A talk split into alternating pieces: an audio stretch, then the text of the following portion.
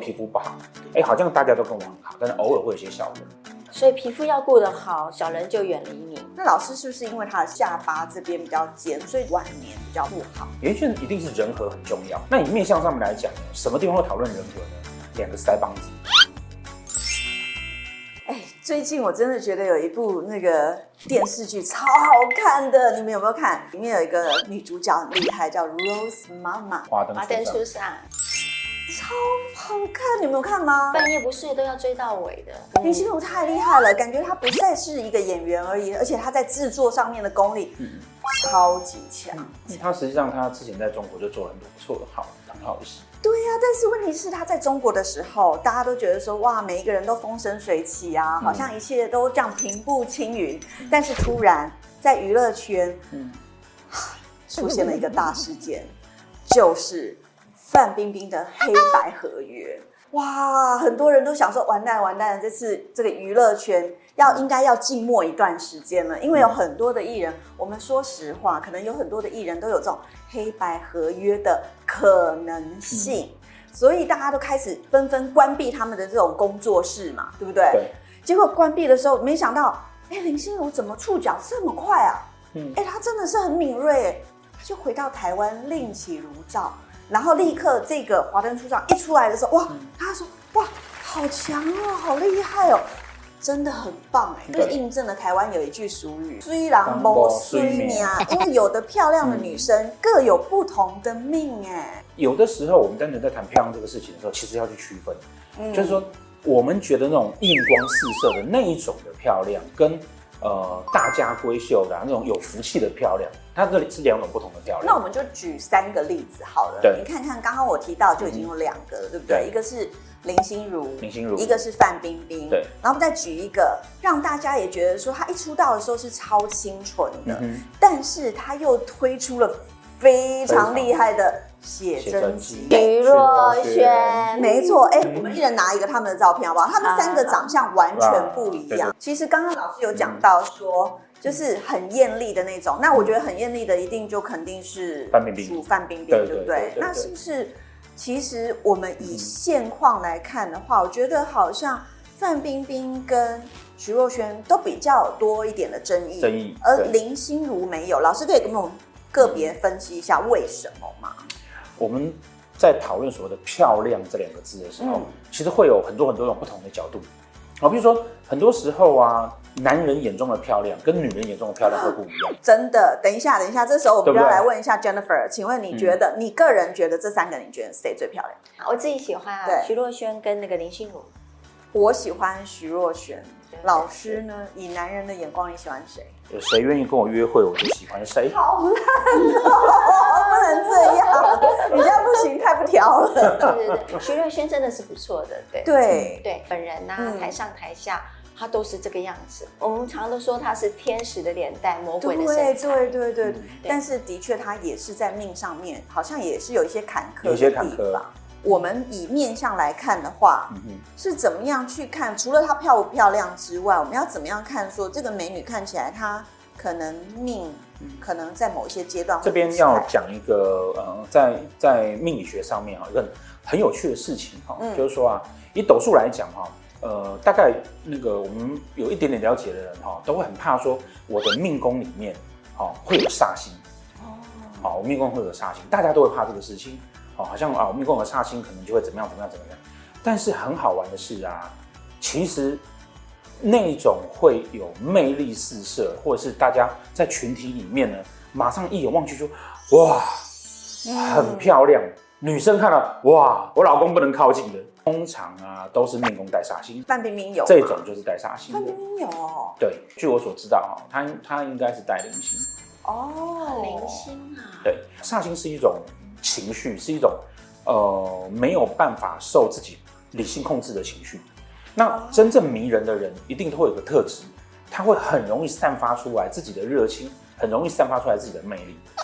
对，所以为什么女生呢、啊，她只要一化了妆，高跟鞋一踩，她就会变漂亮。嗯。就是因为那个鞋子一踩上去，妆一化上去，你的自信会提升出来。对，那带煞星的人天生有自信啊，所以他很自然的就会，就是同样的命盘，你有煞星跟没有煞星，有煞星那个就会比较漂亮，嗯、而且那种漂亮呢，都会比较偏向啊对异性的吸引力。那如果说在脸这面相上来看的话，嗯、他们会有什么样的特征？是那种人美，但是命不太好的那种。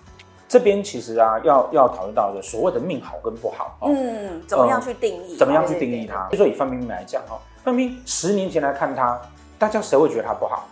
没有人会觉得她不好，又漂亮，如日中天，嗯，对不对？又霸气，然后对，永远的第一女女主角，对对对，都是她，对不对？我就是豪门，对对对对对对，这句话很有名。对，这个是我们常在讨论哈，所有生命这件事情，我要好只有好十年吗？还是希望可以好很久？嗯。对不对？那以以范冰冰来讲啊，哈，呃，尤其在演艺圈的人，演艺圈一定是人和很重要，嗯，哦，人和很重要。那以面相上面来讲呢，什么地方会讨论人和呢？两个腮帮子哦，真的叫老师，你人和很很多哈。对，我偶尔会有一些小人，我的我的仆役工上面，因为我皮肤不好哦，所以我的仆役宫上面呢会有一些缺，就是哎，好像大家都跟我很好，但是偶尔会有一些小人。所以你知道皮肤好很重要，所以皮肤要顾得好，小人就远离你。没错哦，对。所以两边的这个两边的这个腮帮有没有肉？有没有肉？哦，那这样看起来的话是。那你看他们三个人啊，哦，他们三个人呢，其实他就是没有什么肉哦，对不对？那你说，你说以以这个范晓萱来讲，他即便是呃不徐若瑄来，他即便是最近有那些跟王力宏的争议。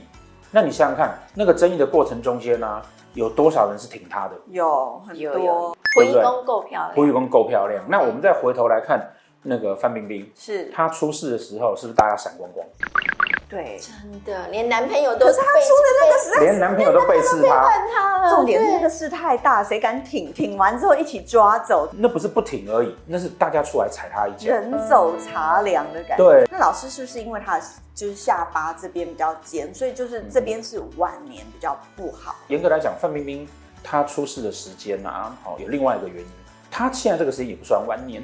哦，下巴这一段哈，基本上还没走到，还没有走到。基本上你要算五十岁以后是。可是除了年纪之外呢，它会代表两件事情。就刚刚我们讲嘛，我下巴不会单独存在，我下巴是连着腮帮子，然后一路下来的。是。对，那这个东西我们一般称为叫地格。所以你地格丰厚的话呢，会表示你钱比较留得住。就是说命学很好玩。你看哦，它为什么地格是连在仆役宫旁边的？是，你如果交到烂朋友，你钱怎么可能会留？都花光了，都跟他们出去吃喝玩乐花完。没错，没错。你看他的脸啊，那个下巴是直接从腮帮这边，然后直接整段切下来的。嗯哼。我们现在来看你的脸，然后来你笑一下，怎么样？好，我们可以发现说啊，你的腮帮子厚，然后连到下面的这个地格这个地方也是厚的。对。所以很多人在学面相的时候啊，他都是啊。呃，可能学的很皮毛，或者是说看了一个好像尖，他就是尖的。事实上不是这样子看。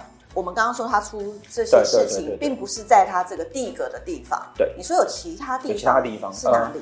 脸上哈，我们也可以看他的岁数，也就是他什么几岁就会发生什么事情。那范冰冰在出问题的时候呢，在三十多岁，三十多岁，我们通常会去看啊，他眼睛的部分，你会发现她有点黑眼圈。哦，这里有黑眼圈。对，然后另外还有啊，如果大家有兴趣，可以多去搜寻她出事前后的那段时间，那不能是修过的照片，仔细看你会发现啊，她的眼睛啊会有几个特征。第一个特征呢是啊，她眼睛其实一大一小，嗯哼，但是那个很细微，嗯，好。第二个特征呢是他那段时间啊这块啊黑眼圈啊特别明显，嗯，那这个表示什么呢？这个表示啊，它其实是会。受到一些灾难，而这个灾难呢，因为黑眼圈这一块啊，它连带得到我们刚才讲整个腮帮子是仆役宫嘛，它其实是会受到一些官非以及被朋友的背叛。像老师他们都属于美女嘛，但是你有说到，就是说，因为像比如说我刚刚有讲到林心如，她就很厉害，就所有人都呃在担心，然后再把自己的工作室关起来的时候，他却是很敏锐的。